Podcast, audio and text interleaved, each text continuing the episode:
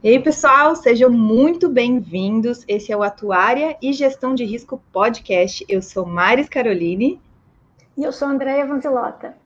Hoje a gente está aqui para conversar sobre a reforma da Previdência, o que realmente mudou depois de todas as discussões que houveram, e também fazer uma análise eh, já no escopo atuarial, né, Andréa? Porque a gente aqui, Isso. atuária, ambas atuárias, eh, traz um, uma análise mais voltada para atuariais. A gente já tem seis, seis, pessoas aqui que entraram, que estão nos olhando, então sejam bem-vindos. Coloquem nos comentários aqui da onde vocês são, quem vocês são, eh, qualquer dúvida ou comentário podem adicionar também.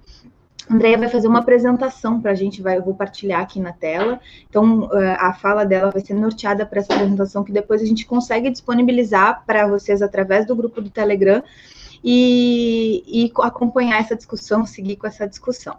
Vou lá botar na tela aqui, Andréia. Seja muito bem-vinda. Primeiro, obrigada por ter aceitado o convite. Imagina, prazer é meu. Vamos lá. Reforma da Previdência, tão falada reforma da Previdência. O que, que ficou, Andréia? Bem, vamos lá. Então, primeiro, de novo, bom, bom dia, boa tarde a todos. É, é muito prazer que eu estou aqui para falar sobre esse assunto, com o convite da professora Mares.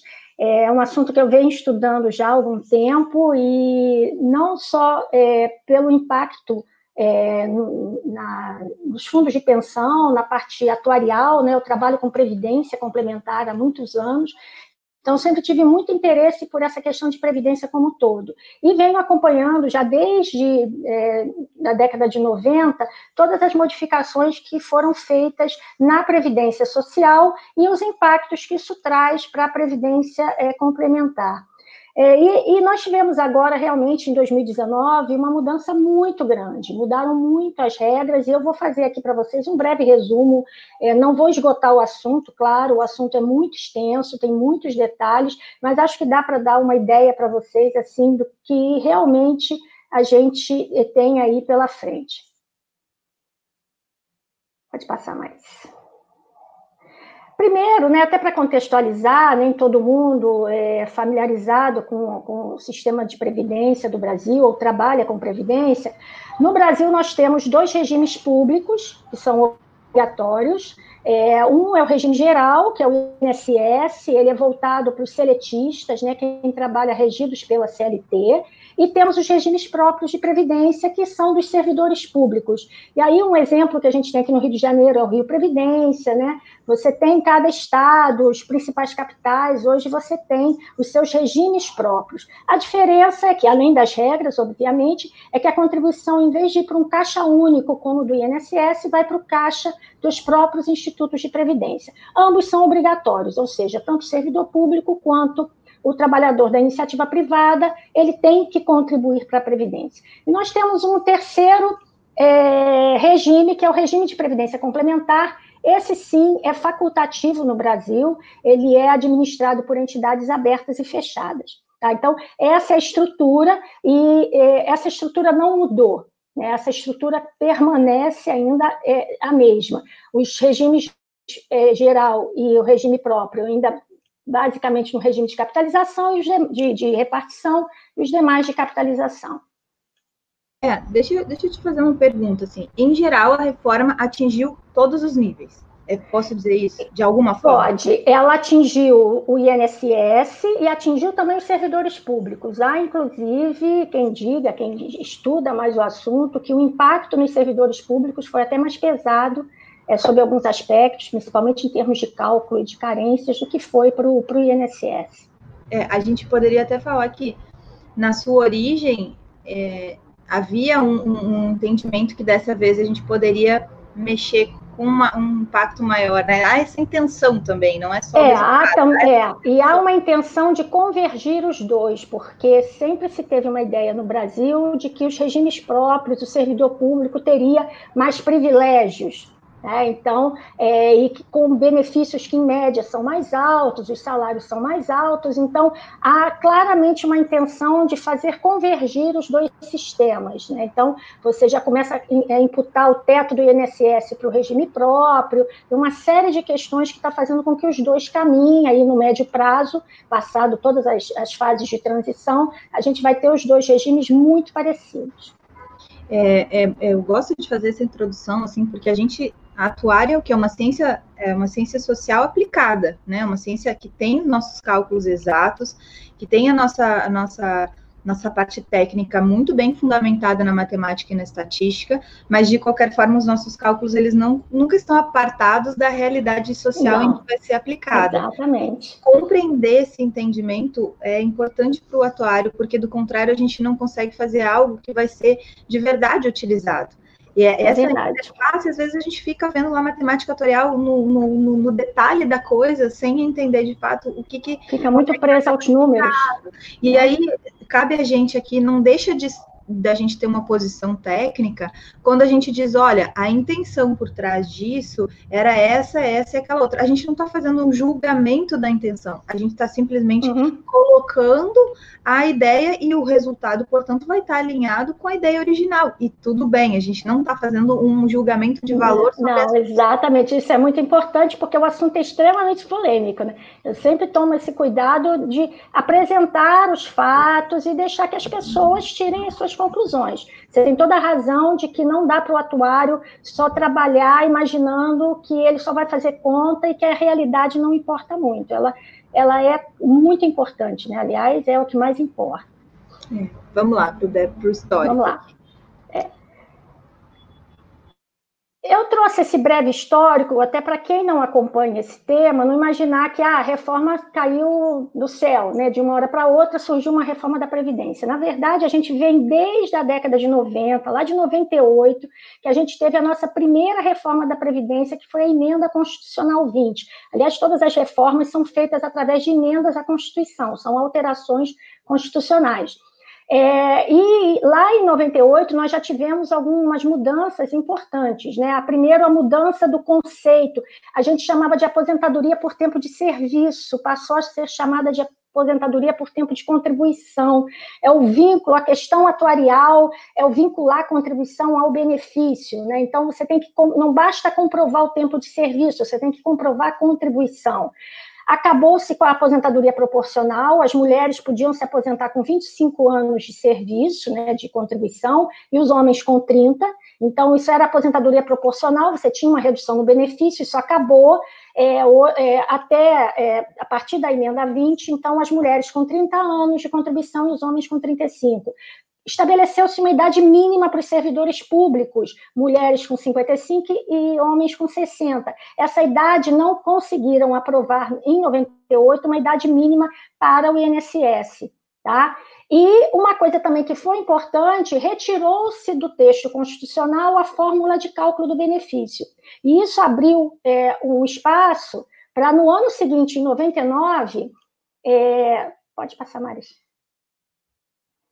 Em 99, a gente teve a Lei 9876, que criou o fator previdenciário, que foi uma forma de é, trazer uma compensação para o INSS, dado que não foi aprovada a idade mínima, então se colocou um fator que penalizava né, a, a aposentadoria precoce, e estabeleceu-se que o cálculo do benefício, que antes era pela média dos três últimos anos, né, dos 36 salários, que essa média fosse feita por 80% dos maiores salários, contados desde julho de 94. Eu coloco aí um exemplo que um benefício que foi concedido um mês antes da reforma, em outubro de 19, ele fez a média de 243 salários. Então, é a média de dos 80% de 303 salários. A gente está contando desde 94, são mais de 20 anos. Então, é uma forma de você ter um benefício que tenha uma relação com o salário que serviu como base de contribuição. Porque quando a gente fazia a média dos últimos 36 salários, para quem uma, tinha uma carreira com salário crescente, você não cristalizava um benefício incompatível com o histórico salarial. Então, é, é, já foi um segundo passo, e aí a gente ainda está dentro do governo Fernando Henrique, né? A emenda 20 foi governo Fernando Henrique, a lei 9876 também foi, buscando esse, essa, esse equilíbrio atuarial ou trazer a questão atuarial para dentro do cálculo do INSS. É, logo em seguida, nós tivemos já no governo Lula duas outras emendas constitucionais que afetaram basicamente a aposentadoria dos servidores públicos.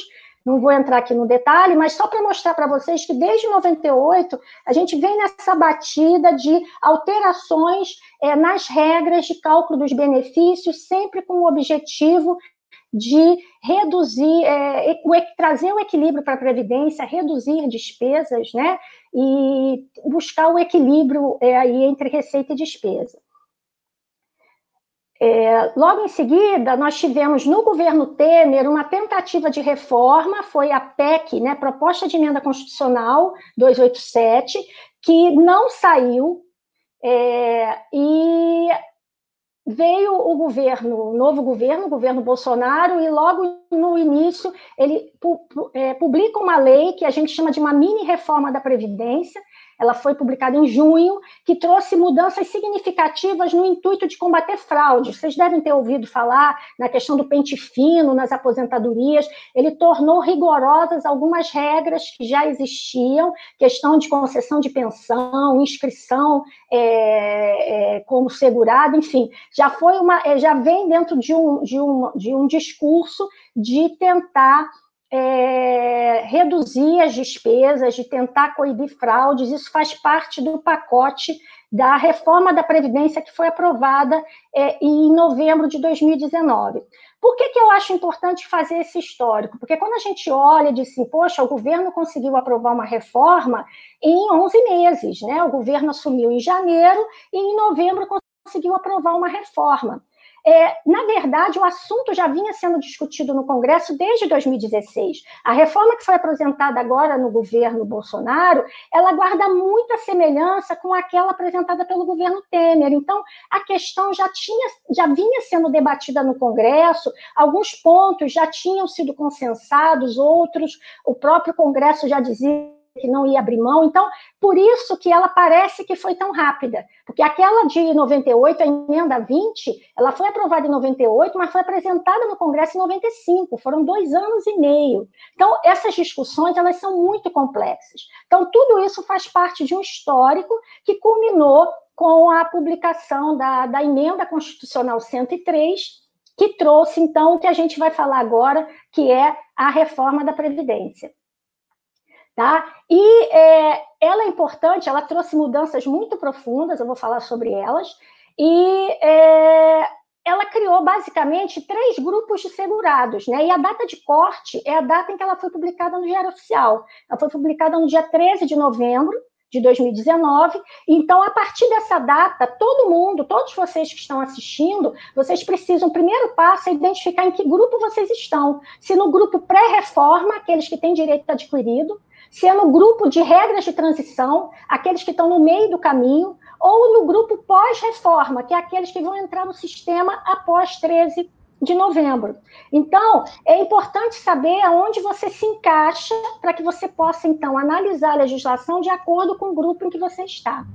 Andréia, a gente já tem várias pessoas uh, aqui dando boa tarde, parabenizando pela tua exposição, agradecendo pela tua disponibilidade também. Raquel está aqui, Alexandre, o Wagner, é, Adriana também, Francisco. Essa não vale. Essa vale sim, todo mundo vale, até mãe. Aqui na internet conta, é, conta tudo. O algoritmo reconhece e aí manda para mais gente, que é a intenção, né? A intenção, a intenção é alcançar. Uhum mais pessoas. O Carlos também, Henrique uh, Radanovic, também está aqui. Então, eu agradeço já a todo mundo que está dispondo, tá dispondo da sua atenção aqui, da sua disponibilidade para estar tá discutindo. eu que agradeço. E eu coloquei aqui embaixo também um, um pedido para vocês para deixar um link ali embaixo, um, um like ali embaixo like. no canal, é, e se inscrever quem não tiver inscrito ainda, porque isso também faz com que a gente alcance mais gente. Nossa, aqui em casa tem uma foto home office, né? E, e, a outra coisa que eu ia te comentar é que quando a gente vai explicar isso para algumas pessoas à nossa volta, e às vezes a gente, a gente tem esse papel de explicar algumas coisas à nossa volta, tem aquele conceito que é muito estabelecido para quem já trabalha com isso, e essa tua explanação do histórico da, da, da reforma fortalece esse entendimento, é que quando a gente fala em legislação, a gente não tem uh, para todo mundo o tal do direito adquirido, que é o que tu fizeste agora, tem uma divisão. E existe para todo o resto uma tal de uhum. expectativa de direito. Né? E essa discussão de direito. Tá é, ela já está é, solidificada na parte jurídica. A gente não discute, não, mas eu tinha direito ou não. Não, quem não atingiu os requisitos tem. E aí, gente, às vezes, cabe explicar para algumas pessoas na nossa volta: não, tu não isso. tinha direito adquirido sobre isso. É. Pode sim fazer reforma. O que existia era uma expectativa de direito. Expectativa de direito. O que vale é o fato gerador. Então, por exemplo, é, você já, já faz já é inscrita no INSS então, você entrou, se inscreveu no INSS antes da emenda constitucional. Se você já é aposentada, não tem, a reforma não te atingiu, porque você atingiu os direitos, né, cumpriu a, as carências antes da, de 13 de novembro. Então, para esse grupo, isso está muito claro, inclusive na emenda, é, você tem um artigo específico que trata disso, que é para não deixar dúvidas. Agora, uma pessoa que já é aposentada, ela tem o direito adquirido, mas ela ainda está viva. A hora que ela vier a óbito e gerar uma pensão, se o fato gerador é depois de 13 de novembro, a pensão vai ser calculada com as novas regras. Tá? Não existe direito adquirido à pensão, porque o fato gerador ainda não aconteceu. Então, isso é claro. A mesma coisa, é, você já está no sistema, é, e venha se invalidar ou ficar afastada por auxílio-doença. O fato gerador ocorreu depois da reforma, valem as novas regras. Então, existe a questão do direito adquirido, é quando o direito já foi adquirido de fato, e, ou então existe a expectativa de direito. Quem não se invalidou ainda, Deus queira que nunca se invalide, mas se vier a se invalidar depois, está sujeito às novas regras, é um novo cálculo de benefício. Então, é essa questão, isso é muito discutido pelos pelos advogados, os, os, estudiosos do direito previdenciário, mas me parece que isso já, já, já há um consenso com relação a isso. Me parece que o próprio judiciário já vê isso de forma clara quando eventualmente alguém entra com esse questionamento. Ok? Mútuo.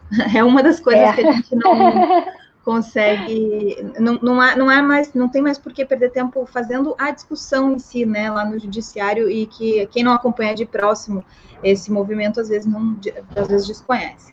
Beleza vamos lá. Principais pontos da emenda condicional tinha mais alguma coisa no anterior que tu queria comentar André. Deu uma congelada. Vamos Foi. lá. Não, já voltei. Vamos lá. Bem, então, os principais pontos da emenda, né? Emenda 103. Quando a gente fala em reforma, a gente está falando da emenda constitucional 103 de, de 11 de, de 13 de, de novembro de 2019.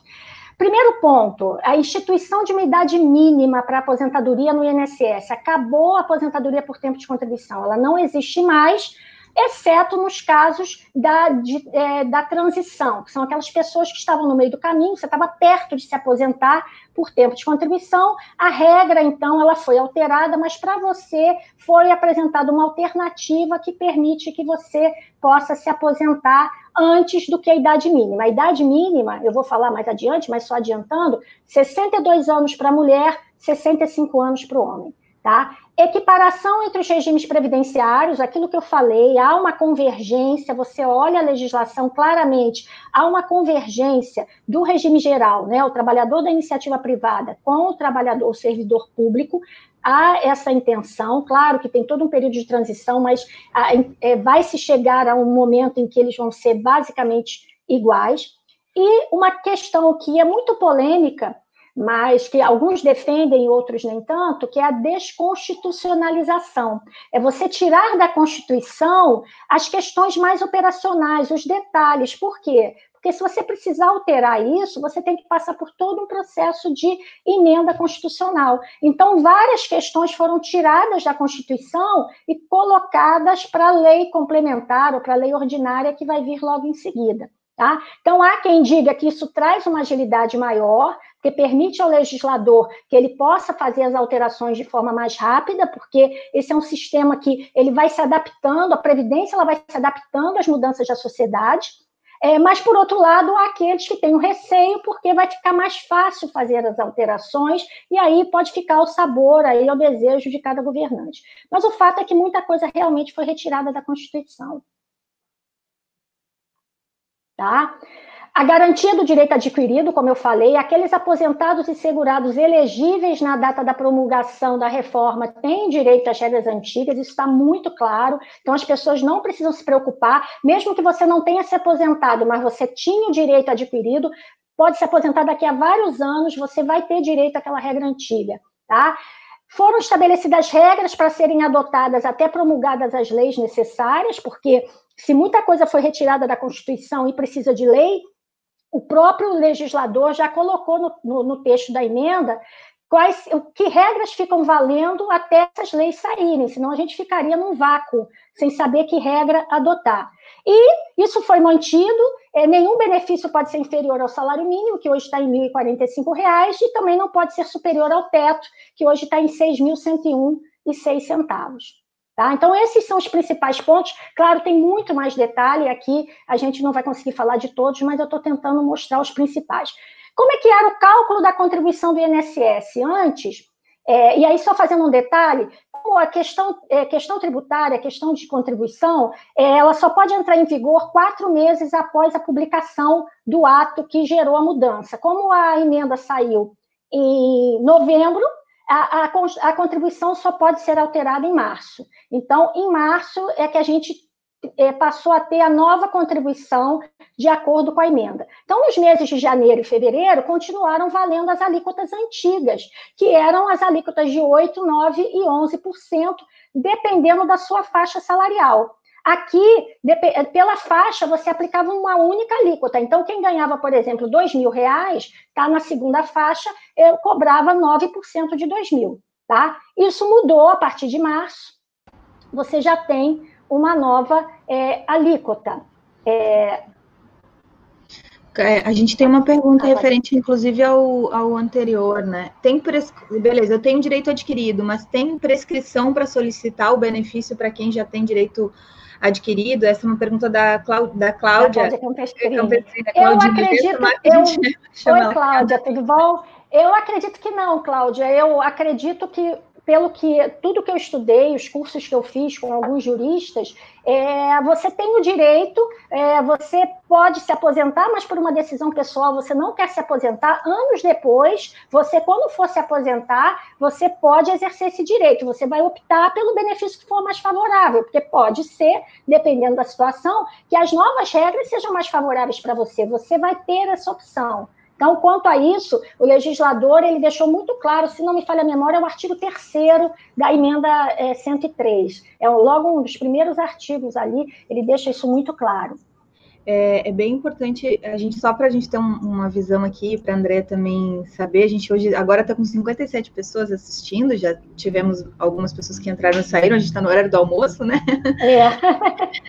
Mas uh, a gente, sobre essa questão, sobre alguns terem ganho com a reforma ou quais foram os ganhos de algum, eu até tenho que fazer esse convite diretamente, mas a gente tem uma tese de doutorado que saiu agora mês passado, se eu não me engano, que é do Fábio Garrido, que ele fez a análise de quem ganha e quem perde e quais os grupos que acabavam ganhando ou perdendo. Ah, eu cheguei a ouvir falar, mas eu não tive acesso. Ele já eu publicou, você sabe, assim, se eu divulgou?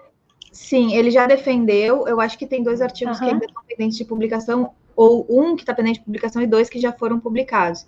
Eu já tive acesso ah, tá. a eles, é, mas de qualquer forma eu quero trazê-los para trazê-lo aqui para fazer a exposição. A, a exposição, ah, ótimo. ele já pode fazer e já tem feito. É, uhum. Então vai ser bem legal, porque daí a gente já tem os gráficos ali de, de, de coisas Isso. que aconteceram, que a gente poderia até fazer uma discussão de quando a gente tem que passar uma reforma e dentro desse ambiente social de, de, de negociação em alguma medida, né? Para quem que a gente dá algum benefício, para quem que a gente retira, se essa regra de transição, como é que se ela pode ser otimizada e buscar um maior equilíbrio atuarial ou não, se a gente consegue fazer isso ou não. Então, dentro da realidade, a gente consegue fazer uma discussão do que ele trouxe. E aí uhum. vou, vou, ficar com esse ponto pendente aqui é, uhum. e assumir esse compromisso da gente olhar também é, o Não, tá ótimo, uma boa ideia. Obrigada a todo mundo que está fazendo os comentários aqui também. Liliane chegou, Pedro. Tem um, um, umas pessoas assim que. O, o Éder está aqui, ó, falando é, que a culpa é da Andréia, porque faltava só 13, é, em 13 de, de novembro faltavam seis meses para mas, mas obter 100% fugido do. O pessoal do... brincou que estava a gente indo fazer protesto lá na porta lá do Congresso para atrasar o máximo, né? Porque faltava pouquinho. Nossa! O Éder estava lá, Éder, me conta aqui nos comentários se você estava lá no Ai, gente, brincadeiras da internet, tá? Pelo amor de Deus, não leva pro coração, não. Vamos lá, então esse exemplo a gente viu. É, esse era a regra que era antes, todo mundo bem ou mal conhecia, quem, quem tem a contribuição, como ficou. Agora nós temos quatro alíquotas, você vê que as duas últimas ali já são maiores, de 12 e 14%. E com uma diferença, essas alíquotas são progressivas agora, elas vão sendo aplicadas sobre as partes do salário. Então, até R$ 1.045, que é o salário mínimo, a alíquota até diminuiu, ela diminuiu, que era 8%, passou para 7,5%. E assim vai. Eu apresento dois exemplos, Maris, nos próximos é, slides, que eu acho que uhum. fica mais claro, né, para as pessoas entenderem como isso funcionou. É, eu peguei um exemplo com salário de 3 mil reais. Então, antes da reforma, quer dizer, aquela, aquela tabelinha antiga, ele estava na faixa do percentual de 9%, 9% sobre 3 mil, ele pagava 270 reais de contribuição para o INSS. Com a reforma, eu já tenho que fazer uma continha um pouco mais complexa, né? Eu vou pegar 7,5% e aplicar sobre o salário mínimo, depois eu vou pegar 9% e aplicar sobre 2.089 menos 1.045, que é a segunda faixa, e como o salário dele está na terceira faixa, ultrapassa, né? Ele vai, então, 12% de 3 mil menos 2.089. Então, eu vou fazendo essa escala, né? Cada pedacinho do salário, eu vou recortando aquele pedacinho e cobrando uma contribuição. Ao final, ele dá uma contribuição maior do que a que era antes. Então, para essa pessoa com salário de 3 mil, você teve um aumento na contribuição para o INSS. Para quem ganhava Salário mínimo, houve uma redução, porque o percentual era de 8% e caiu para 7,5%. Tá? Então, uhum. assim, você tem alguns salários em que houve uma, uma redução, mas para a grande maioria, principalmente para quem está no teto, né, quem ganha acima de 6 mil reais, houve um aumento. Tá? Uhum. Então, hoje, o cálculo da contribuição ele já é um pouquinho mais complexo, porque já são várias faixas né, salariais que você tem que ir fazendo as contas. Deixa eu tá? fazer uma, um adendo aqui é, foi uma, uma coisa que aconteceu, né? A reforma passou junto nesse turbilhão, e para quem tem empresa, tem, teve a função de recalcular a folha de pagamento, é. né? Então, a gente é. tem empresa aqui em casa, e aí eu disse, e assim, veio a conferência dos cálculos, eu sempre dou uma olhada na conferência dos cálculos, e aí veio aquela coisa diferente que não fechava nas planilhas que estavam automatizadas. Tem que mudar as planilhas. Era engraçado. A contabilidade tinha errado o cálculo da folha uhum. há uns dois meses atrás, então eu já estava com a razão de que eles tinham errado de novo. E uhum. aí, aí foi ver, estava certo, né? Reforma, eu falei, ai meu Deus, claro que é reforma. E aí, quando veio essa coisa de escalonar, a menina da, da, da, da, contabilidade falou assim: Nossa, foi tão fácil de explicar para ti o, por que, que como é que calcular. Eu imagino, né? É óbvio, mas eu imagino que o, todas as outras pessoas que têm empresas, vezes, nossa, mas nunca foi assim. Ou seja, algo que vem da reforma que implica. É nas questões de gestão empresarial, exatamente. Então, é essa percepção do nível de, de, de distribuição das consequências de, de, de, decisões sociais que a gente tem em relação à Previdência é que é importante trazer, né? Olha, impactou todo mundo que tinha empresa e tinha uma decisão por trás, junto dessa reforma, em relação à parte de, de, de impulsionar a economia, né? Assim, de, de, de, de flexibilizar e, e, e trazer essa. essa essa questão de dar mais braço e mais força para o mercado e, e, tirar, em alguma medida, o, a, o, comprometimento do governo fazer isso, né? Uhum. Então, é, e aí foi uma coisa que aconteceu aqui, eu falei, nossa, de novo erraram. E aí, quando eu... não era, era reforma, quando caiu a ficha, mas vamos lá. Aí, ó, as, as aposentadorias programadas. Aposentadorias programadas, como eu falei, foi extinta a aposentadoria por tempo de contribuição, observadas as regras de transição, que eu vou falar logo a seguir. E para se aposentar, você tem que ter 62 anos se mulher e 65 anos se homem, com 15 anos de contribuição, pelo menos 15 anos de contribuição para a mulher e pelo menos 20 anos de contribuição para o homem. Então, o tempo para o homem é diferente do tempo é, para a mulher. Tá? Essa é a regra geral. Quem já estava no mercado de trabalho é, tem, então, que observar as regras de transição, para buscar a regra de transição que lhe seja mais vantajosa. Uhum. São cinco regras de transição que a gente tem para o regime geral, para o INSS. Eu vou falar de cada uma delas, vou dar assim, só o resumo de cada uma delas, tá? Então, a regra de transição, ela tem por objetivo, para quem já era segurado, quer dizer, quem já estava inscrito no sistema, para quem já era é, contribuinte do INSS no dia 13 de novembro, ele pode se aposentar antes dos 62 ou 65, se atingir é, alguma dessas cinco regras de transição. Então, vamos lá uhum. falar das regras de transição. Primeiro, sistema de pontos. A, prim a primeira regra de transição é o sistema de pontos. O segurado ele tem que preencher 30 ou 35 anos de contribuição, né? Aí sempre, eu não vou, não vou repetir, mas já sabendo que é mulher e homem. Então, 30 mulher, 35 anos de contribuição se homem, e tem que somar 86 pontos se mulher e 96 pontos se homem, é a soma da idade com o tempo de contribuição. Isso foi aprovado na reforma, mas ela já diz que a partir de 1 de janeiro, essa pontuação é acrescida de um ponto por ano. Então, hoje, nós já estamos com 87,97. Tá? A mulher tem que somar 87 pontos e o homem tem que somar 97, até o limite de 100 pontos para a mulher, que vai ser atingido em 2033, e de 105 pontos para o homem, que vai ser atingido em 2028. Tá? Então, essa é a primeira regra. Eu tenho uma pergunta aqui para um homem de, que completou 65 anos em dezembro de 2019. É um direito adquirido ou regra de transição?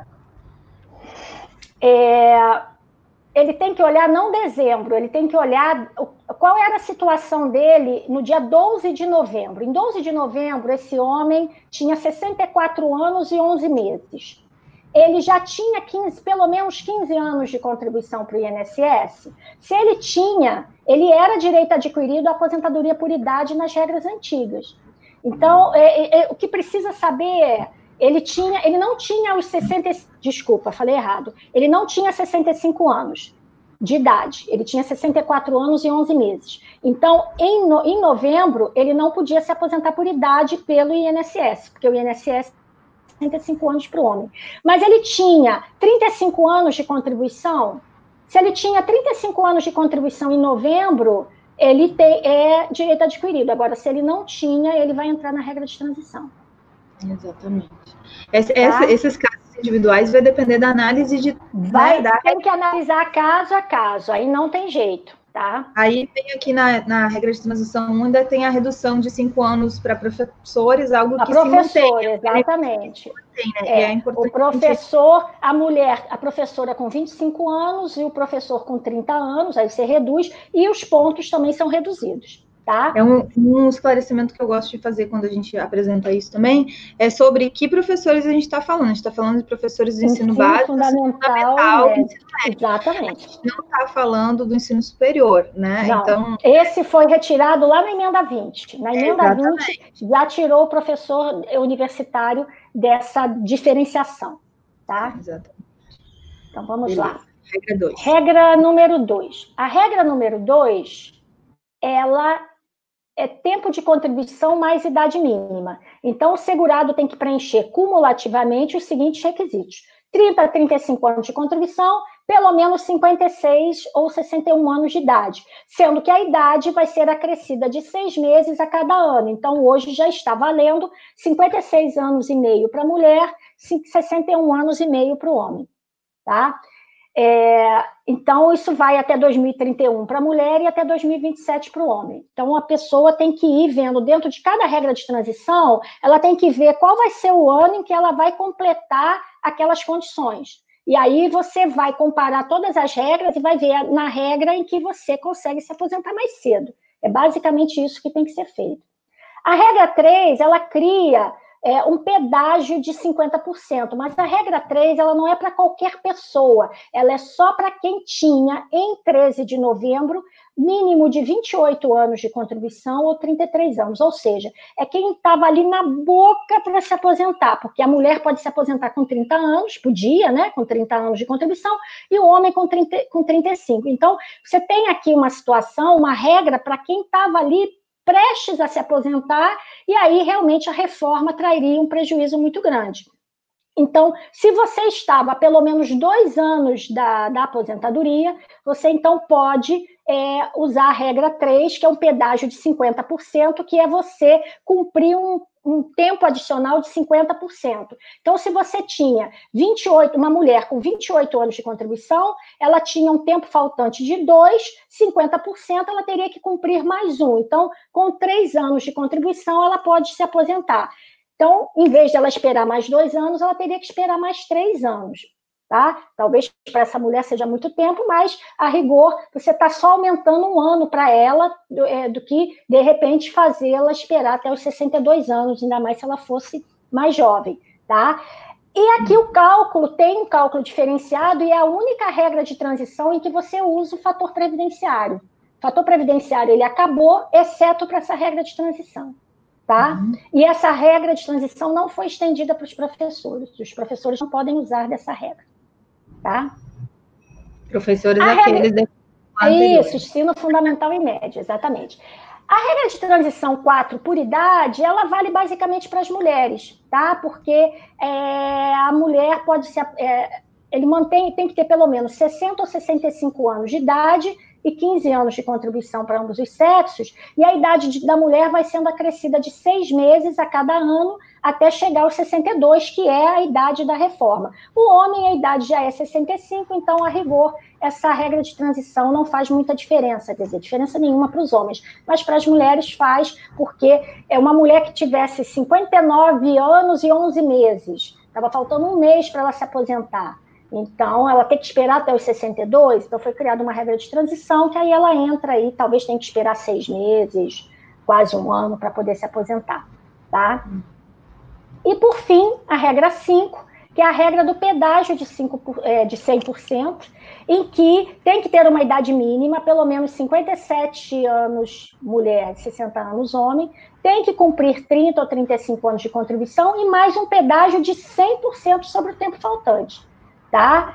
É, então, qual é a vantagem dessa regra? Ela, a vantagem é que o cálculo do benefício vai ser sempre de 100% da média. Quando eu falar do benefício, vocês vão perceber que isso é uma vantagem realmente, porque a mulher, para ter 100% da média, para o benefício ser de 100%, ela tem que trabalhar 35 anos e o homem tem que trabalhar 40 anos.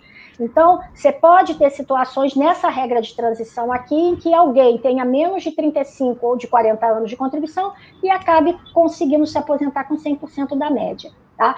Então, aqui, claro, eu falei de forma muito rápida de todas as regras de transição, é, elas merecem uma, uma explicação é, mais detalhada, né? Tem um curso, a Maris depois vai comentar sobre o curso. Tem um curso que eu vou é, dar agora nos dias 7 e 8 de maio, que são, é um curso total de 8 horas, em que a gente vai falar sobre reforma, e aí sim eu detalho cada uma dessas regras, eu apresento exemplos, é, exemplo de homem, exemplo de mulher, para ver como é que olha na tabela, como é que você calcula. Porque no final, como é que você vai escolher qual é a melhor regra para você? Você vai ter que simular, você vai ter que fazer essas contas.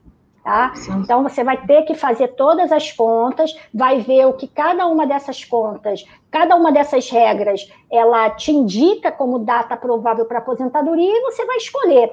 Tem muitos sites especializados, sites de, de, eh, ligados aos advogados, que aí, claro, você tem que fazer a assinatura do site. Eu não encontrei nenhum que seja gratuito, mas que você consegue eventualmente fazer essas contas ou buscar algum advogado previdenciário que possa pegar as suas informações, alimentar o sistema e fazer as contas para você. É, tem alguns sites, o Jornal o Globo, a Folha de São Paulo, eles lançaram o que eles chamaram de calculadora da Previdência, que dá para você fazer até bem legal, mas assim, não é muito acurado, é só para você ter uma noção, né? é, não trabalha com a idade em anos e meses, o tempo em anos e meses. Então, dá para você ter uma noção. Ah, eu vou conseguir me aposentar lá em meados de 2030. Mas você não consegue ver exatamente quando é que isso vai acontecer. Mas é interessante, né? Se você jogar no, no, no Google calculadora da Previdência, calculadora reforma Previdência, você vai encontrar o site da Folha. A Folha eu acho que só assinante, mas o da, da, da do Globo eu acho que qualquer pessoa pode usar. Tá? Eu... E o que é interessante e que há uma discussão é que existe uma instrução normativa do INSS, que é a 77 de 2015, vejam como ela é grande, eu estou citando o artigo 687 dessa instrução, ela diz é que o INSS deve conceder o melhor benefício a que o segurado fizer jus, cabendo ao servidor orientar nesse sentido. Então há uma discussão: será que o servidor da, do INSS ele vai fazer todas essas simulações? Não ele, mas o sistema vai fazer todas essas simulações, vai te apresentar. É, é, ainda a, a, gente ainda não sabe muito bem como isso vai funcionar, porque a rigor o sistema do INSS ele ainda está no processo de adaptação. Imagino que todos tenham ouvido falar das filas né, de benefícios, o estoque de benefícios no INSS para concessão já está na casa de um milhão, mais de um milhão de benefícios, justamente porque as mudanças foram muito grandes, o sistema não foi adaptado a tempo e ainda tem a questão do treinamento do próprio servidor. Né? Então, juntando tudo isso com a pandemia e que os, os, o, as agências do INSS estão fechadas, então você imagina realmente o caos que isso não deve estar. Mas o INSS, eles estão lá trabalhando no sentido de, de zerar essa fila, e aí a gente vai começar a ver os exemplos e como é que o INSS está tratando essa questão do direito ao melhor benefício. Andréia, aqui a gente tem mais uma pergunta do Éder, né, colocando ali os, os, detalhes, mas é importante, a Andréia já respondeu aqui, que a gente utilize ou algumas calculadoras, ou busque, né, um profissional para estar tá fazendo essas contas e fazendo essas decisões. Tem uma outra pergunta da André, da Cláudia, que eu já vou colocar aqui na tela, mas eu queria é, deixar, assim, uh, já destacado, né, toda a formação da Andréia, né, mestre em Economia e Finanças pelo IBMEC, atuar em Estatística e pós-graduada já em Gestão de Previdência Complementar pela UFRJ, e tem uma experiência profissional aí com mais de 19 anos só é, pensando em fundo de pensão, fora os, os, os, todas as outras é, experiências, inclusive de docência.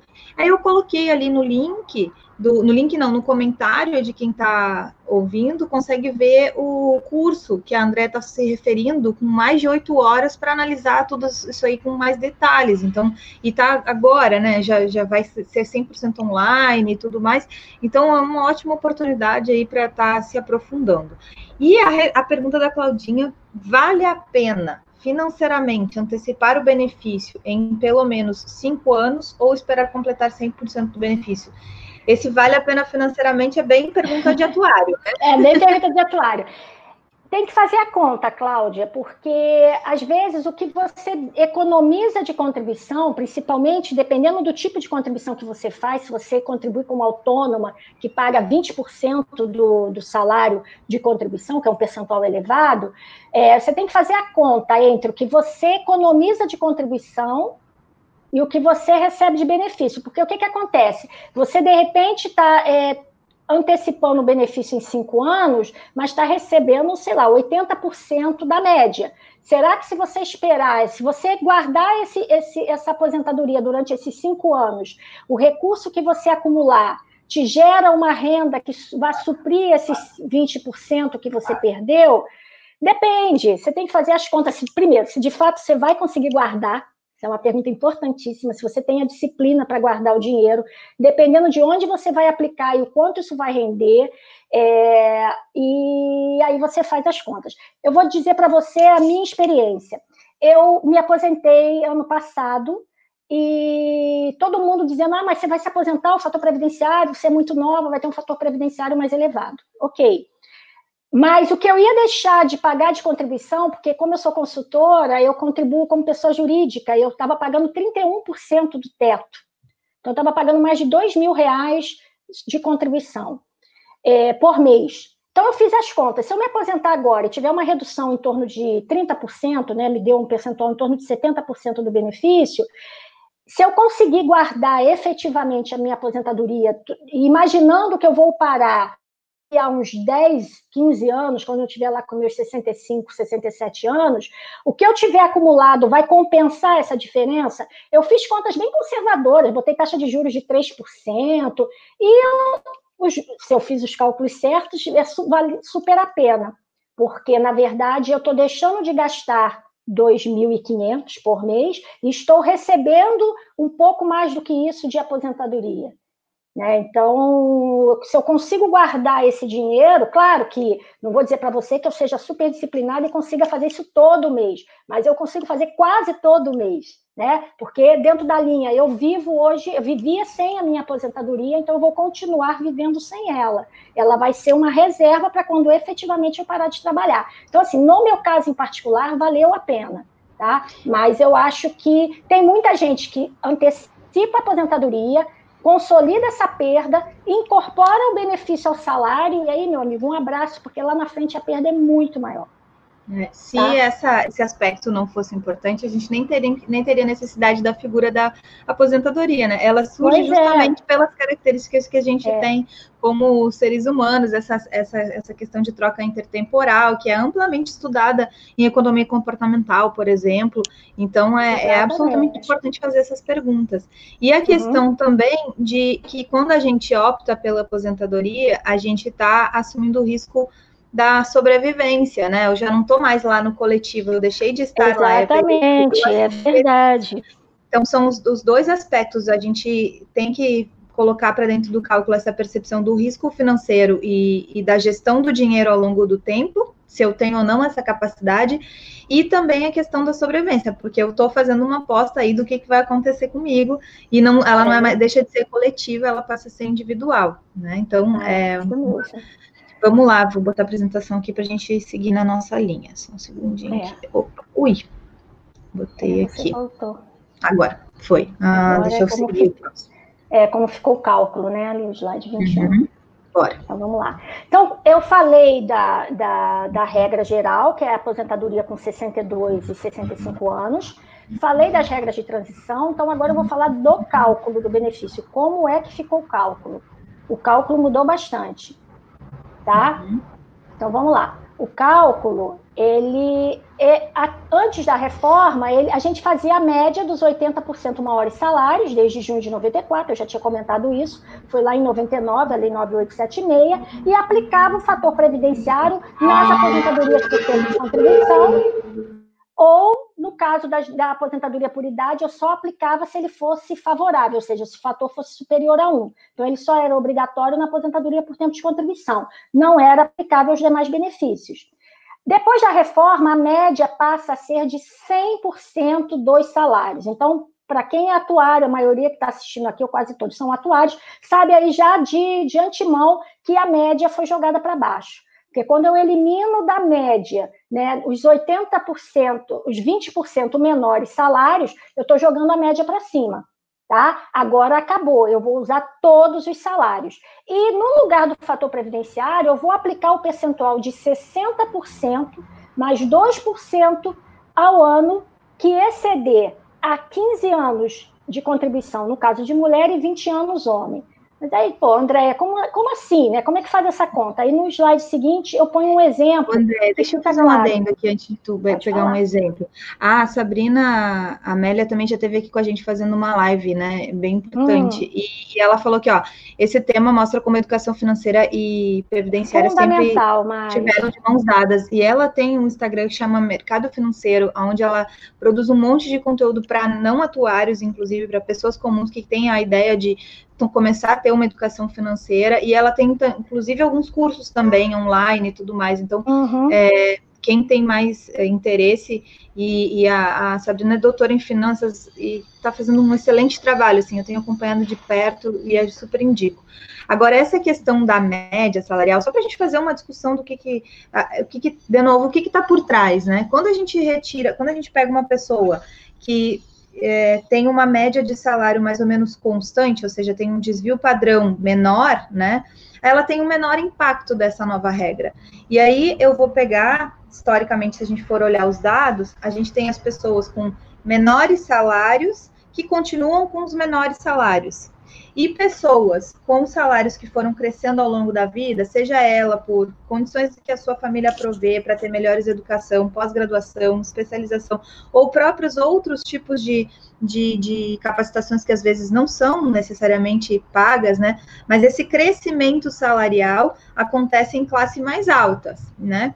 É e aí verdade. o que, que eu tenho? De novo, o impacto que faz todo mundo convergir para a média, menor em quem tem menos renda e maior em quem ao longo da vida vai construir é, mais renda. Então é mais um dos artifícios que a gente tem atingindo o objetivo a que a reforma se propôs, que é algum tipo de equacionamento de benefícios. Então, Exatamente. Então, é, é isso que está por trás. Eu coloco os menores salários nas, no início da carreira de quem atingiu os maiores salários para dentro do cálculo. É, quando você faz a comparação, obviamente, alguém que ia se aposentar em outubro e está se aposentando agora, de fato, você tem uma, uma redução na média, é natural que isso ocorra, né? Isso, e no próximo slide, eu mostro um exemplo. Né? Então, por exemplo, uma mulher com 30 anos de contribuição, qual vai ser? Vou calcular a média dos 100% dos salários, vou calcular essa média, e sobre essa média, eu vou aplicar o percentual de 90%. Por que 90%? Porque é 60% mais 2% do tempo de contribuição que exceder a 15. Como ela tem 30 anos, 30 menos 15 dá 15, 15 vezes 2 dá 30%, então, no total, 60 mais 30, ela tem um percentual de 90. Essa mulher só vai atingir 100% quando ela tiver 35 anos de contribuição. Tá? Uhum. O homem com 32 anos de contribuição, ele vai ter 84% da média. Por quê? Eu vou fazer 32 anos menos 20, porque para o homem eu diminuo de 20. 32 menos 20 dá 12, 12 vezes 2, 24. 24 mais 60, 84. Então, é essa conta que vai ser feita. Primeiro eu calculo a média, depois sobre a média eu aplico esse percentual.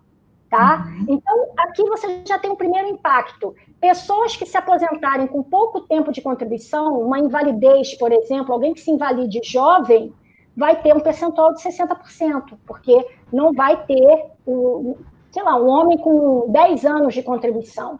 Ele vai ficar nos 60%, porque ele não excedeu a 15%. Tá? Então, é, é, esse é um dos pontos que é, foram duramente criticados com relação à reforma, porque a regra ela acaba penalizando é, as, aposentadorias por invalidez, é, a pensão precoce, porque a pensão da, do, do segurado ativo é calculada sobre uma aposentadoria hipotética de invalidez. Então, você vai ter casos aí de pessoas que vão ficar é, viúvas jovens, ou de pessoas que vão se invalidar com pouca idade, e vão ter realmente uma redução grande no benefício. Daí a importância de ter algum mecanismo de proteção adicional, um seguro, uma previdência complementar que seja.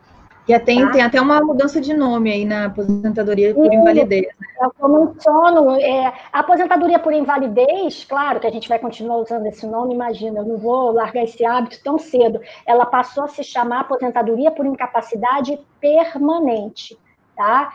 É, então, ela não se chama mais aposentadoria por invalidez. Na prática, quer dizer a mesma coisa, é, mas já há quem diga por que, se é a mesma coisa, por que mudou de nome. E aí, isso aí é para os advogados. Eu realmente me escapa essa sutileza, porque é, se de fato a mudança de nome tem por detrás alguma intenção com relação ao benefício de invalidez. Tá? Para mim, eu olho, me parece a mesma coisa.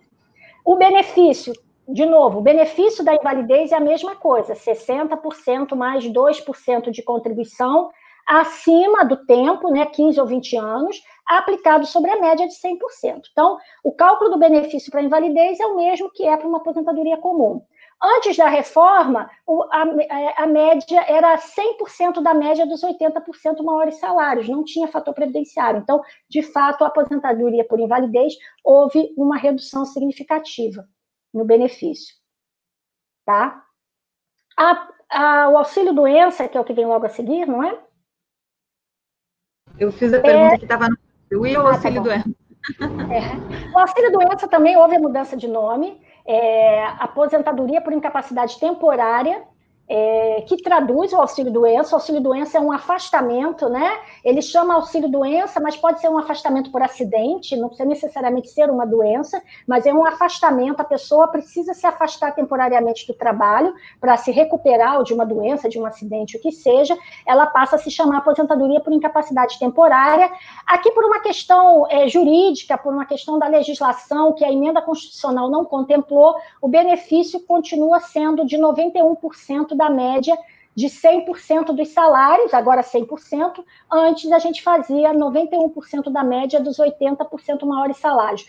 Como esse percentual de 91% está numa lei específica que não foi mencionada na emenda é, 103, é, os juristas, né, os estudiosos, entendem que isso não foi alterado, e eu já vi exemplo de cálculo de auxílio-doença pós-reforma, e de fato é o que o INSS está usando. Então, Mas é, tá é um pessoal que está mais flexível, né? Porque já, já, já saiu da, da Constituição, já está em lei específica, já está dentro daquele processo que tu relatou lá no início.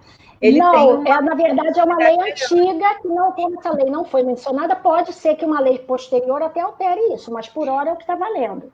Isso, mas eu me refiro ao movimento de retirar aonde estão as coisas, né? Se ah, está na Constituição, se está na lei, ela, ele já é mais, ele já está é. mais acessível de mudança. Tá. É mais fácil alterar uma lei do que alterar a Constituição. É, exatamente. Ele já era assim, então. Já. Vamos lá, pensão por morte. Vamos lá, pensão por morte, ela foi bastante afetada, a pensão. Antes da reforma, a pensão era sempre de 100%. Então, o aposentado falecia, o viúvo ou a viúva recebia o mesmo valor de benefício, 100%. É, se a, falecia alguém em atividade, a gente calculava uma aposentadoria hipotética por invalidez e pagava 100%. Com a reforma, isso mudou. Agora a gente vai ter, a pensão vai ser de 50%, mais 10% por dependente, limitado a 100. Então, se a pessoa vem a falecer e deixa só o cônjuge, a pensão é de 60%. Se deixa o cônjuge de dois filhos, a pensão é de 80%, e assim vai, tá? Então, ela só vai ser de 100% se eu tiver cinco beneficiários. E aqui a questão importante, que eu já falei, não há direito adquirido à pensão se o segurado ativo ou aposentado ainda está vivo. Então, não é, ah, mas eu me aposentei antes da reforma. O fato gerador da pensão é a morte. Então, só quem faleceu antes da reforma, pode ser que o benefício ainda não tenha sido concedido por qualquer problema, mas se a data do óbito é anterior ao dia 13 de novembro, a pensão vai ser de 100%. Agora, se o óbito, a data do óbito foi posterior, a pensão vai ser de 50% mais 10, tá? Então, isso aí foi uma mudança grande. E tem uma questão também que é uma novidade. Deixa é... eu falar aqui. É, tá o Antônio está falando que vai sair agora por causa das aulas da universidade, aqui, o Antônio Carlos uhum. É, mas ele adorou ouvir até agora. Parabéns para a gente, para você em especial, André. E eu vou colocar aqui, já que quem tiver que sair, fica gravado no mesmo link que vocês entraram originalmente. Então, pode entrar, olhar depois, tirar suas dúvidas, rever alguma coisa, rever o material, vai ficar disponível aí. E o próximo tópico é, é a, acumulação do benefício. Uhum. É, essa é uma novidade, porque até então é, você podia ter mais de um benefício, né? Você pode ser aposentado e receber a pensão pelo falecimento do cônjuge. Então você tinha um casal de aposentados, um deles faleceu, o, o cônjuge sobrevivente continua recebendo sua aposentadoria e mais a pensão. É, o que você não pode mais é, eu não posso acumular mais de uma pensão por morte, tá? Dentro do mesmo regime de previdência social. Então, uma viúva que está recebendo uma pensão, casa de novo e venha ficar viúva novamente, ela não pode receber as duas pensões, tá? Eu permito a acumulação quando são benefícios de regimes diferentes. Então, ela era viúva de um trabalhador de uma empresa privada, se casou com um servidor público que veio a falecer, ela vai ter uma pensão do regime próprio. Aí você pode acumular, porque é uma pensão do regime geral e uma pensão do regime próprio. Isso é possível. E posso também acumular aposentadoria com pensão. O que, que mudou? O que mudou é que, caso você acumule benefício, um desses benefícios vai sofrer redução. Tá? Uhum. Então, ele faz, ele tem aqui no, no próximo slide, ele mostra, tem uma escadinha, né? Que você uhum. tem, os percentuais que você aplica, Então, quando eu admito a acumulação, porque a gente viu que a acumulação é possível, quando eu admito a acumulação, eu, eu vou permitir que você receba dois benefícios, mas um deles, normalmente o menor deles, né, você que vai escolher, o menor deles vai sofrer uma redução. Então, no próximo slide, eu mostro como é que essa redução se, Exemplo, né? se comporta. É. Então, imagina uma aposentada que ganhava 2.500 e ela ficou viúva.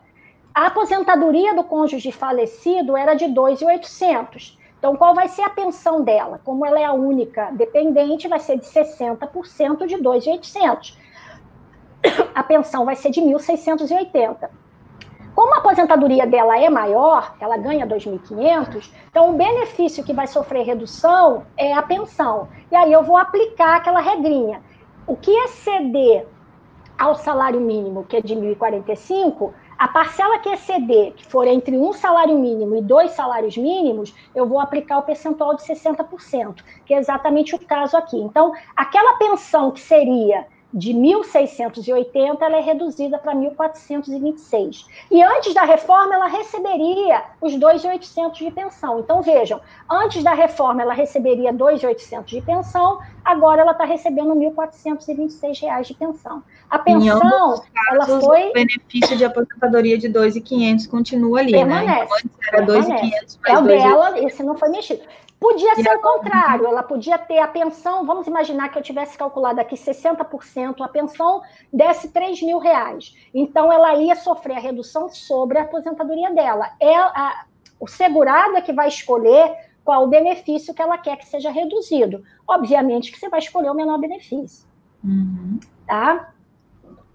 E aí, assim, já caminhando para o final, outras alterações trazidas pela emenda 103, eu coloquei aqui poucas, né, foram várias, tá? No curso eu detalho mais isso.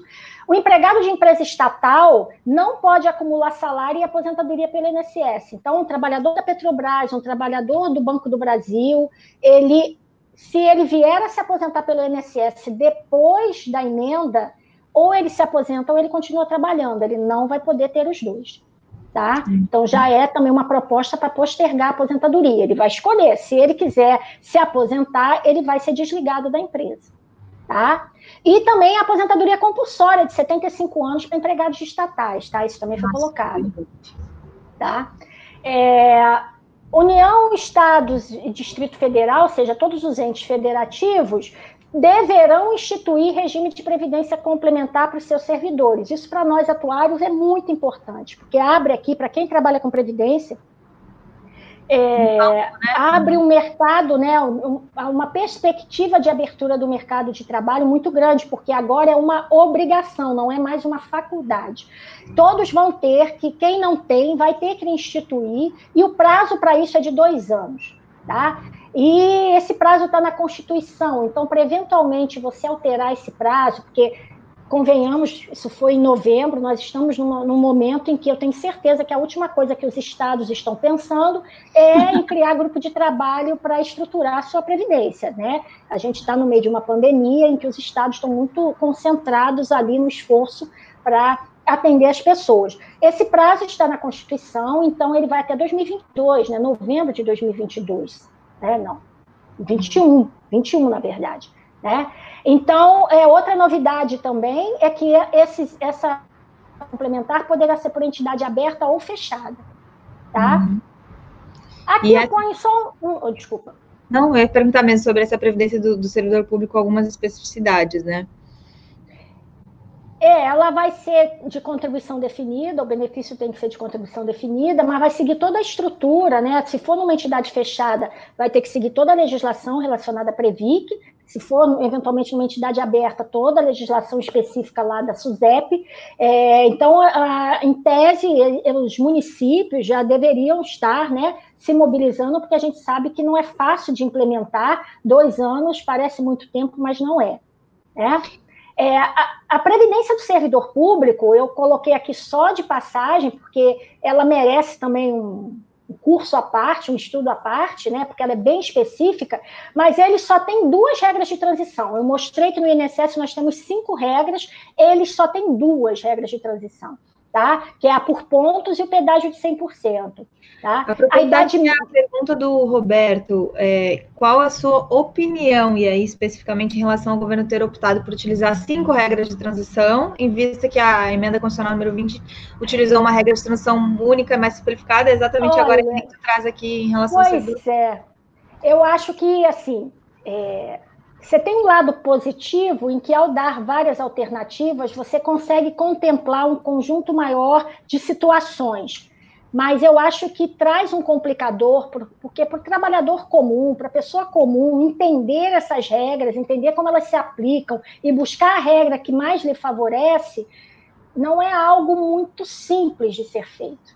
Né? Então, é, é, esse é um questionamento que eu faço, porque previdência é um direito de todos, né? Está na Constituição e é um, uma proteção que todos nós temos, faz parte do escopo da Seguridade Social.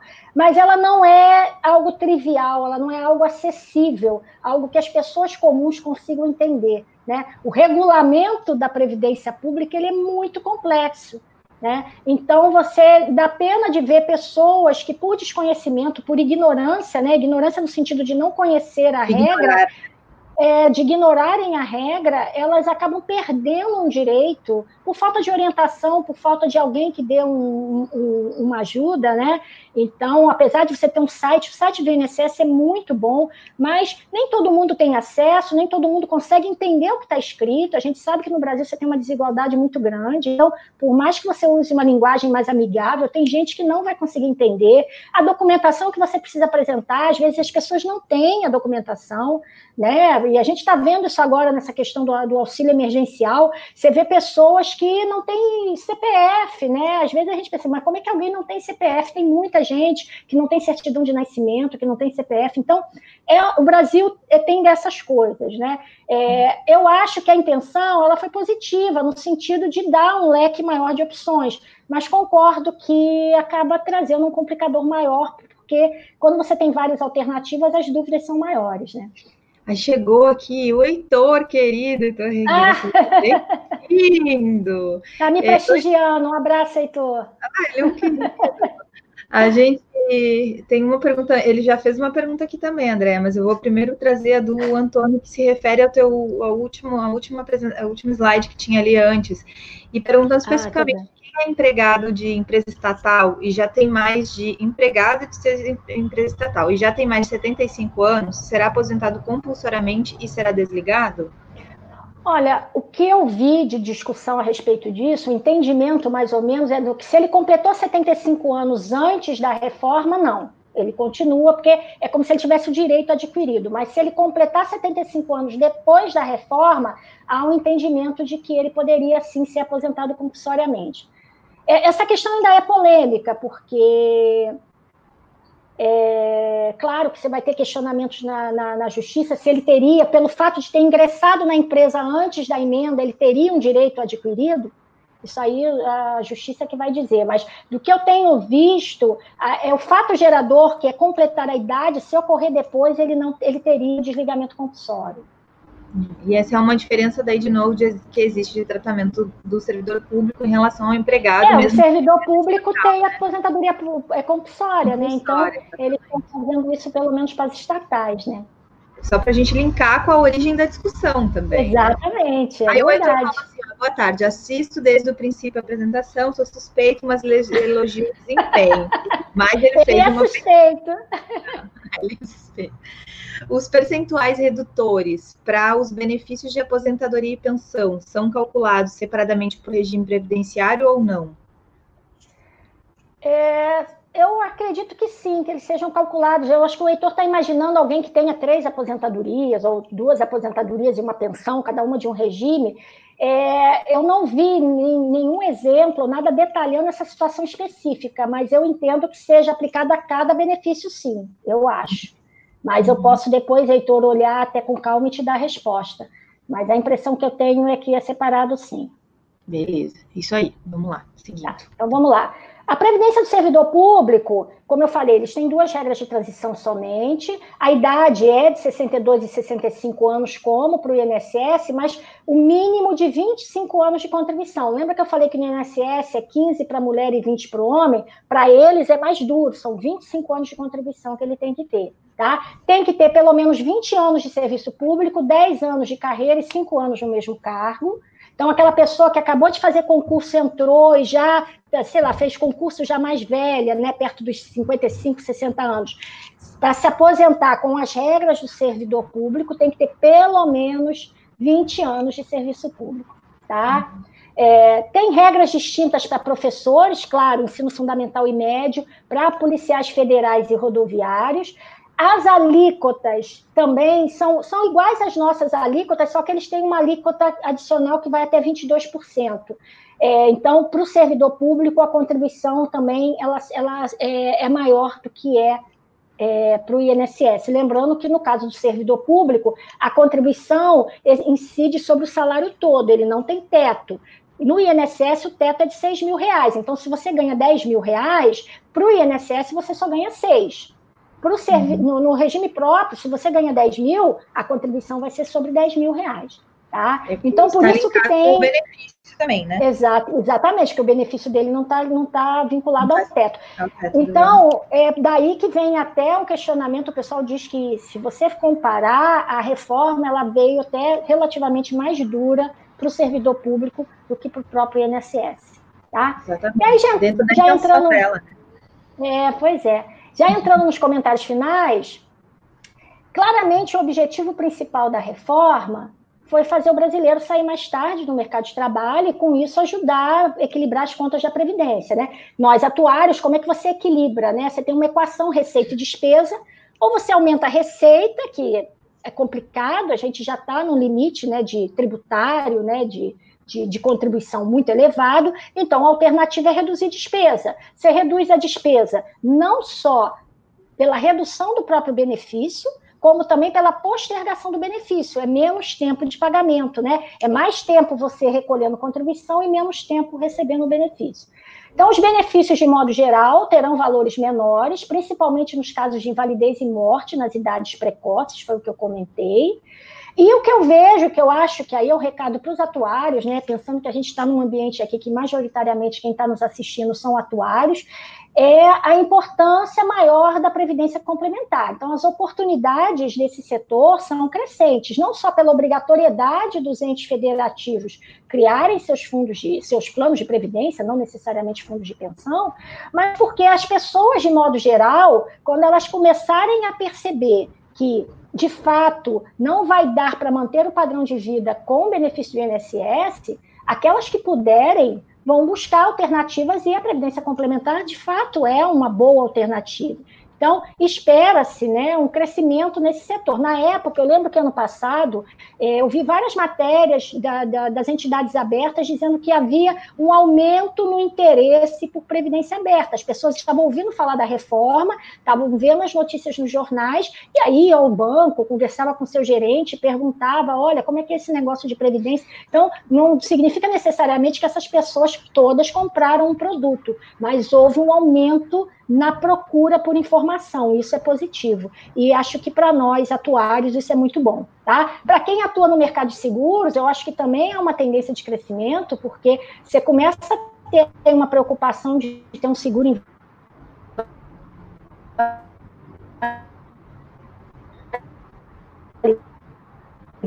um seguro de. Então é isso. É, o que eu tinha para dizer para vocês. Tá bom, a pode falar. vai entrar no slide de perguntas mesmo, né? Mas apesar de a gente ter uma dinâmica aqui de, de já responder o, quem, quem veio já comentando. Eu vou deixar aqui o contato também da Andréia. Vou botar no link. Posso botar no link aqui nos comentários o, o link do teu LinkedIn também e do curso? Uhum, pode. Eu já botei acima. Uhum mas quem que tiver dúvidas, quiser chamar e conhecer mais também o trabalho da André dessa, dessa parte de, de consultoria, eu vou botar aqui no link. Enquanto isso, vamos olhar aqui, no link não, nos comentários. O Pedro, Pedro vai estar com a gente aqui na segunda-feira da semana que vem falando sobre perícia atuarial. Mas a gente tem aqui uma pergunta dele: alguma impressão e informação sobre a adoção do benefício especial nos entes que possuem RPPS, essa extensão né, da reforma?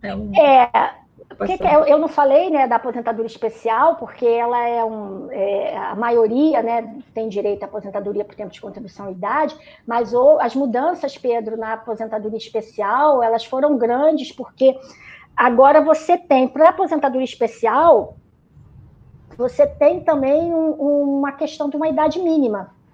Porque antes, dependendo da atividade, porque como é aposentadoria especial, reconhecidamente você exerce alguma atividade considerada insalubre ou que cause algum prejuízo à sua saúde, então, por conta disso, você pode se aposentar antes do que o trabalhador comum, vamos dizer assim. Então, dependendo dessa atividade, você poderia se aposentar com 15 anos de contribuição, é, 20 anos de contribuição ou 25 anos. Então, você poderia se aposentar com menos tempo. Por exemplo, trabalhador em minas de carvão, com 15 anos, ele pode se aposentar porque ele está ali exposto realmente a uma situação muito perigosa para a saúde dele. É, então, ele com 15 anos de contribuição, ele podia se aposentar e se aposentava relativamente jovem, né? Porque se ele começa a trabalhar com uns 20 anos, com 35, 40 anos, ele se aposenta. Agora tem uma idade mínima. E essa idade mínima é em torno dos 50 anos.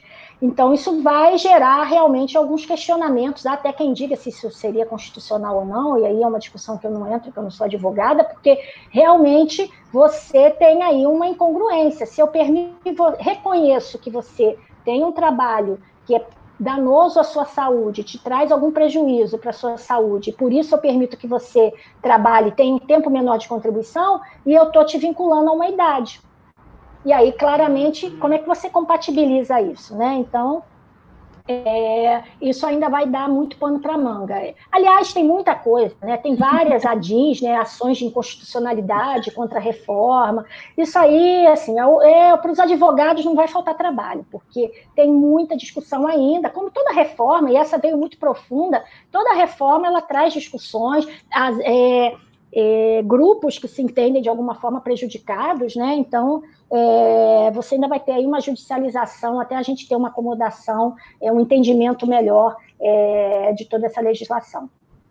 O Antônio fez mais uma pergunta também é, sobre se a reforma para servidor público é válida apenas para servidores públicos ah, federais. Ah, é, eu foi bom, Antônio, você falar isso, é, federal, eu não comentei. Mais. É, eu não comentei. Na verdade, a intenção original era que ela valesse para todos os entes federativos, só que isso não passou no Congresso, então ela só vale, a reforma, ela só vale para, é, o, a União, para os servidores públicos da União. E ela, então, ela vai ser estendida, a reforma prevê isso, ela vai ser estendida para ah, os estados e municípios que aprovarem as suas legislações locais. Então, a ideia é que cada estado, cada município aprove a sua legislação, a sua reforma da Previdência, e aí, é, por isso, a gente até viu uma discussão, não sei quem é de São Paulo deve ter acompanhado melhor, teve em São Paulo uma discussão também de aprovação da reforma da Previdência para os servidores de São Paulo. É né? uma live tá Rio Grande do Sul. É, Rio Grande do Sul, recentemente, também teve essa discussão. Então, ela está condicionada. Se você olhar a emenda constitucional, lá no último artigo dela, lá quando ela fala da validade, ela condiciona a aplicação daquelas normas à aprovação pelos entes federativos ali locais. Né? Então, tem que ter uma lei, uma lei específica. Enquanto isso não acontecer, ela não se, ela não se aplica dentro desse âmbito, o Pedro trouxe uma questão importante, né? Que é a questão da vedação da instituição de novos Ah, sim. Não pode. Quem tinha, é, quem tem regime próprio tem, quem não tem não vai poder criar mais, porque no âmbito dos municípios, estados não, todos não, os estados têm seu regime próprio. Mas aqueles municípios muito pequenininhos que não têm um volume para criar um instituto próprio, alguns continuam ali vinculados ao INSS é mais ou menos, nós temos cerca de 5 mil, quase 6 mil municípios, parece que cerca da metade teria um regime próprio, alguma coisa do gênero. Aqueles que não criaram, a partir de agora também não podem criar mais, tá? Então, porque eventualmente poderia uma, vir... Tem uma live com a Sabrina que ela traz esses dados bem direitinho, né? Ah, Número de, de, de, uhum. de, um, de quem um tem, quem não tem, né? É, sobre toda a questão de censo previdenciário que foi promovido nesses institutos e tudo mais, uhum. e as especificidades. Aí a gente tem a Kátia aqui dando agradecimento em relação aos nossos os esclarecimentos que a Andrea trouxe. E eu preciso registrar um, uma presença aqui maravilhosa da professora Narcisa, querida. Ah, Narcisa, um abraço. Boa tarde. Parabéns pelo Bom, Obrigada. E o Dalvin também, querido atuário, é, efeitos no equilíbrio atuarial, aumento do tempo de contribuição, redução do benefício, maximizar o retorno dos investimentos, aumento da contribuição da alíquota além, né, da alíquota atuarial, tábuas de mortalidade, continua, peraí. é, itens dessa reforma que são automática a aplicação ao estados e municípios. Aí ele pergunta sobre as regras de aposentadoria e pensão se dependem de lei de ente federativo. Então, como é que fica todas essas coisas que a gente sabe que que influem diretamente, mas que dependem de lei específica do ente. Vai, é. Não vai ficar é, igual. Isso aí ele está falando, é, ele tá falando do regime próprio. E INSS, é. as regras já estão em vigor, isso não tem discussão. Então, para quem é INSS, aquelas regras que eu mostrei, que eu basicamente falei do INSS, elas estão em vigor. Para quem é de regime próprio, para quem é servidor público, de, se ele não for federal, se for federal já está valendo também, é, uhum. Mas para quem é servidor público estadual ou municipal, ele tem que ver o seu respectivo estado ou município em que pé está, se foi aprovado ou não foi aprovado. A tendência é que, em sendo aprovado, sejam regras parecidas ou até iguais a que saíram na reforma. Mas sempre tem um que bota ali uma, um detalhezinho, uma coisinha ou outra, então pode ser que você tenha aí alguma diferença. Beleza. A última, tá? De hoje se os dados que o governo apresentou para justificar a reforma foram distorcidos do ponto de vista atuarial. Posso me abster de responder essa pergunta? Essa questão é extremamente polêmica. No curso, eu até faço esse comentário, que eu começo também fazendo um contexto. Você tem argumentos pró-reforma e tem argumentos contra a reforma. Todos, no primeiro momento, perfeitamente válidos. Tá? É, essa questão de se tem déficit na Previdência, se tem equilíbrio, se não tem. Agora, quando ele fala do ponto de vista atuarial, a verdade é que o governo, e aí não é esse governo em particular, todos os governos sempre trataram Previdência Pública muito com a questão do fluxo de caixa, o que entra e o que sai, até porque o INSS é regime de repartição. Então, é justamente a questão de igualar receita com despesa. Né? É, nos regimes próprios, você já tem muitos que adotam ali um regime de acumulação, né, de capitalização, em que você tem a obrigatoriedade do cálculo atuarial, eles têm que apresentar toda a documentação, é, mas a verdade é que, do ponto de vista atuarial, eles falam muito na busca do equilíbrio atuarial, mas a impressão que eu tenho quando eu ouço né, político falando em equilíbrio atuarial, que eu acho que ele não tem muita ideia do que seja efetivamente equilíbrio atuarial né? Mas, assim, já é um avanço, porque antes a gente nem ouvia falar em atuária, né, na televisão ou em algum artigo de jornalista falando em equilíbrio atuarial. Acho que a gente já ganhou aí um espaço muito grande. Tem um caminho longo pela frente, né? Eu acho que esse equilíbrio atuarial ainda está longe de ser alcançado, mas está no caminho certo. Eu acho que, independente do que as pessoas pensam com relação à reforma, de fato era necessário fazer alguma coisa. Você pode até questionar se essa é a melhor reforma. Eu mesmo tenho os meus questionamentos, mas precisava de fato alguma coisa ser feita, porque na batida que estava, com gasto né, proporcional com previdência no Brasil, a gente não tinha condição de permanecer. Aí tem dois, dois, dois adendos aqui do Francisco, falando que só teve, quando só viu falar em economista, que não tinha nenhum atuário. A gente já teve, teve até um episódio, pois é, né? né? É verdade. Que o IBA né? se manifestou e teve, e teve direito à resposta sobre, ah, o economista, foi o Ricardo Amorim que falou sobre, né? É foi, um episódio foi, interessante da gente foi. lembrar. E a Kátia também falou que muitas, muitas é, críticas e não viu é, profissionais atuais, mas a gente tem que fazer uma meia-culpa aqui, porque a nossa capacidade de, de comunicar sobre isso, de estar envolvido nos processos onde tem decisões e tudo mais, ela tem que se amplificar, né? É e, e, a gente realmente ainda é muito técnico, a gente ainda tem muito trabalho para fazer para estar disponível nesses meios, mesmo quando a gente assume posições de atuários em órgãos governamentais que a gente consiga chegar em níveis de gerência, em níveis de gestão para trazer o raciocínio de equilíbrio atuarial, que é um raciocínio técnico importante, mas ele não pode estar distante do da aplicação lá no social, da economia é toda por trás. E se a gente não tiver essa aproximação, vai continuar economista é, ocupando essa, essa, essa posição como se fosse devido deles exclusivamente. Né? E aí é, é que eu faço uma, uma, uma me, me, falo com, com, com veemência sobre isso, porque eu sou economista também. Então, eu fico falando assim, não, não, sabe, deveria ser um atuário falando sobre isso. E eu posso falar porque eu tenho as duas formações, assim, eu sei isso, que o economista tá. não é capaz de falar com a profundidade técnica que o assunto necessita. É, e só que também a gente sabe que o atuário às vezes não está tão disposto a colocar para dentro das possibilidades de cálculo a realidade social. Então, é uma briga e não é só uma briga de ocupação de espaço, mas sim de proposição de solução. Né? Então, é, é importante. Mas, é, na, exposição, na exposição de motivos da emenda, né, quando a emenda foi entregue, que era a PEC 06, Proposta de Emenda Constitucional 6, ela traz uma exposição de motivos que é até interessante de ler, eu até recomendo que leiam, que ela traz todo um contexto, ela talvez não fale de forma explícita na questão atuarial, mas aponta o envelhecimento da população, é, vai trazendo a, a, a, queda da taxa de natalidade, que são questões atuariais que de fato impactam né, nesse fluxo de receita e despesa. Então, assim, talvez não tenha sido colocado de forma explícita, mas isso permeava ali as discussões com essa preocupação com esse futuro, né, com esse envelhecimento da população, que faz com que o estoque de aposentadorias cresça num ritmo mais acelerado do que de pessoas que entram no mercado de trabalho. Então, eu acho assim, é, concordo que deveria ter dado um destaque maior, mas acho que de forma ali é, não vou dizer subliminar, que seria muito fraco, mas ali nos bastidores eu acho que tinham sim técnicos que tratavam dessa questão. Mas acaba, gente, infelizmente, a questão é mais política do que técnica.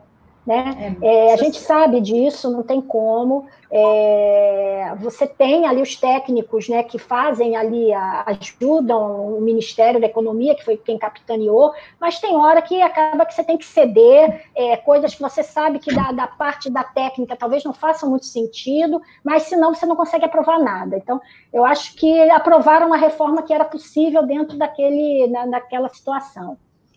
Para quem ficou curioso assim nesse estudo mais completo, eu botei aqui para a gente dar uma olhada, ó, que é o, o curso que a André estava falando agora, que está no link ali dos comentários, é a reforma da Previdência, novas regras e, e seus impactos para trabalhadores, empresas de, e fundos de pensão, ali com mais de oito horas de estudos, com mais de oito horas, não, com oito horas de estudos, né, com uma carga horária grande, e aí tem todo o programa aqui no link. Se Vão ser dois dias para não ficar muito pesado. Exatamente, a agenda e tem um formulário aqui embaixo já para fazerem as inscrições. Quem tiver esse esse esse interesse pode ter essa oportunidade aqui que é imperdível, né, Andréia? É isso, gente. Os comentários de hoje agradeço. A é, a gente fez. É... Ó, tem um economista aqui fazendo os comentários dizendo que ele é economista e estudante de atuária. Entende bem essa apropriação. Bem apropriação é que nem você, ele entende bem, né? Poxa vida. Só que eu sou atuária de origem, assim, né? então é mais veemente. É, e André, muito obrigada pela tua disponibilidade, pela tua Nada, participação. Imagina. Quem está aqui pela primeira vez, se inscreve no canal. Aqui embaixo tem um negocinho assim inscrito. Inscreva-se. Quando você se inscreve ali, você começa a ter é, os avisos de todas as outras outros conteúdos de todas as outras lives. Você autoriza ali, vai vir, ou vai vir um e-mail, ou depende como é que está configurado o seu celular, vem um banner, olha, está ao vivo sobre esse assunto. Aí você entra ali, coloca do ladinho enquanto você segue trabalhando e vai ouvindo e vai entrando se tiver interesse. Então, a importância de se inscrever no canal é que facilita esse aviso, porque a gente não consegue avisar todo mundo, não usa nenhuma ferramenta de automação de e-mails e não sei mais o que, então depende mesmo desse, dessa utilização dessa, dessa automação que existe no, no YouTube, que favorece muito para a gente atingir todo mundo que tem interesse.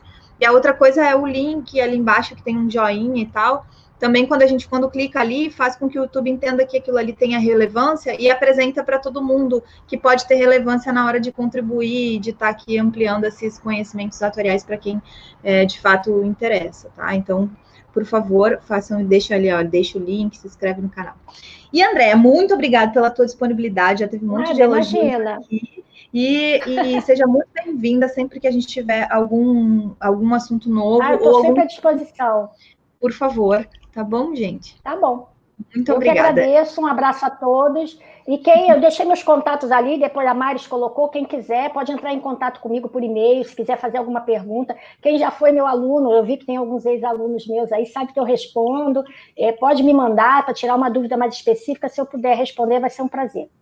Ai, e o, o, material da apresentação da André, já combinei com ela, eu vou jogar lá no canal do Telegram. Então, eu deixei aqui no link os comentários. O canal do Telegram, para quem não sabe, é um WhatsApp um pouquinho diferente, porque ele tem uma propriedade de a gente poder mandar vídeos e arquivos maiores né, sem diminuir necessariamente a qualidade do vídeo ou do artigo. Então, eu criei um canal que chama Atuária Gestão de Risco lá no Telegram, que está nos comentários aqui, e aí eu consigo disponibilizar esses arquivos, ou eventualmente a gente disponibiliza outros artigos que são citados nas, nas, nas exposições aqui e, e que são possíveis de encontrar na internet. Então, a gente já disponibiliza tudo.